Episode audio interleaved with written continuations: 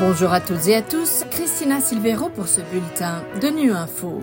Au menu de l'actualité, 50 millions de personnes risquent de souffrir de faim en 2024 en Afrique de l'Ouest et centrale. La COP28 se termine par un appel à s'éloigner des combustibles fossiles. Enfin, nous reviendrons sur l'ouverture du Forum mondial sur les réfugiés qui se déroule à Genève. L'insécurité alimentaire continue de s'aggraver en Afrique de l'Ouest et centrale, où le nombre de personnes souffrant de la faim devrait atteindre 50 millions en 2024. Les agences de l'ONU sonnent l'alarme. La situation nutritionnelle est particulièrement préoccupante au Sahel, où les niveaux critiques d'émaciation des enfants ont été atteints et dépassés dans plusieurs pays cette année. Pour mieux comprendre pourquoi, on écoute les précisions de Jaounsede Madjangar, chef des communications pour le programme alimentaire mondial dans la région. Depuis un certain temps, la faim, l'insécurité alimentaire est en constante augmentation dans la région. Pourquoi est-ce qu'on est arrivé là? Pourquoi est-ce que cette insécurité alimentaire est en perpétuelle croissance? Eh bien, les raisons elles sont nombreuses, elles sont simples. La principale est l'insécurité, les conflits qui poussent les gens à se déplacer, à quitter leur maison, à abandonner leurs champs, leurs biens, leurs boutiques pour trouver refuge dans des endroits relativement calmes. Ça, c'est la première raison. La deuxième, c'est l'augmentation des prix des denrées alimentaires. Par exemple, les prix des principales denrées alimentaires restent bien supérieurs à la moyenne des cinq dernières années.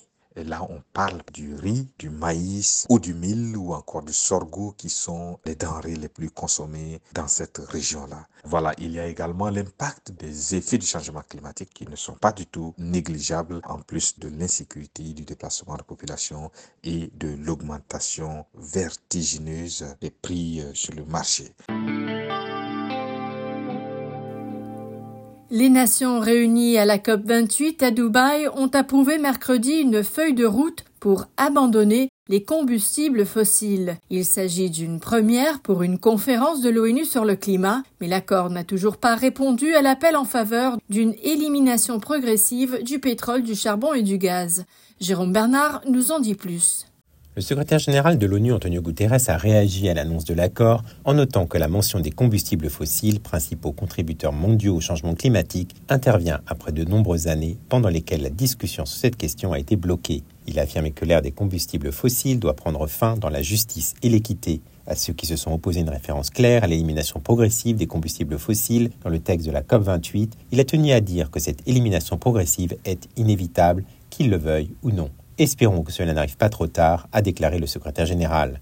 La COP28 devait se clôturer mardi, mais d'intenses négociations ont eu lieu pendant la nuit et ont forcé la conférence à continuer plus longtemps. Les discussions portaient sur la question de savoir si le résultat final inclurait un appel à la réduction progressive ou à l'élimination progressive des combustibles fossiles comme le pétrole, le gaz et le charbon qui réchauffent la planète. C'était le principal point de friction qui oppose les militants et les pays vulnérables au climat d'un côté et certains pays plus grands de l'autre.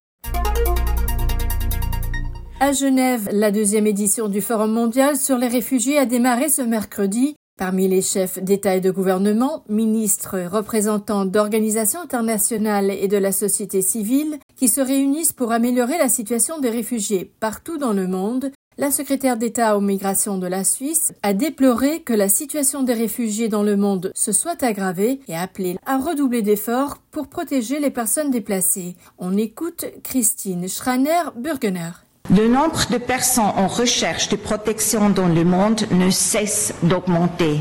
Nous avons dépassé le seuil des 110 millions de personnes, dont plus de 35 millions de réfugiés. La réalité est dure et la situation depuis 2019 s'est aggravée. Nous faisons face à une multiplication des crises et d'instabilités. Ces situations récurrentes ou prolongées sont à l'origine de cette forte augmentation. Cela est catastrophique pour les personnes et les régions directement affectées et pose aussi de grands défis pour la communauté internationale. Et ces défis ne pourront être relevés que si tous les acteurs, tant publics que privés, assument leur rôle dans l'accueil et la prise en charge de ces personnes. Voilà, Fin de ce bulletin de Nu Info. Merci de votre fidélité. À bientôt.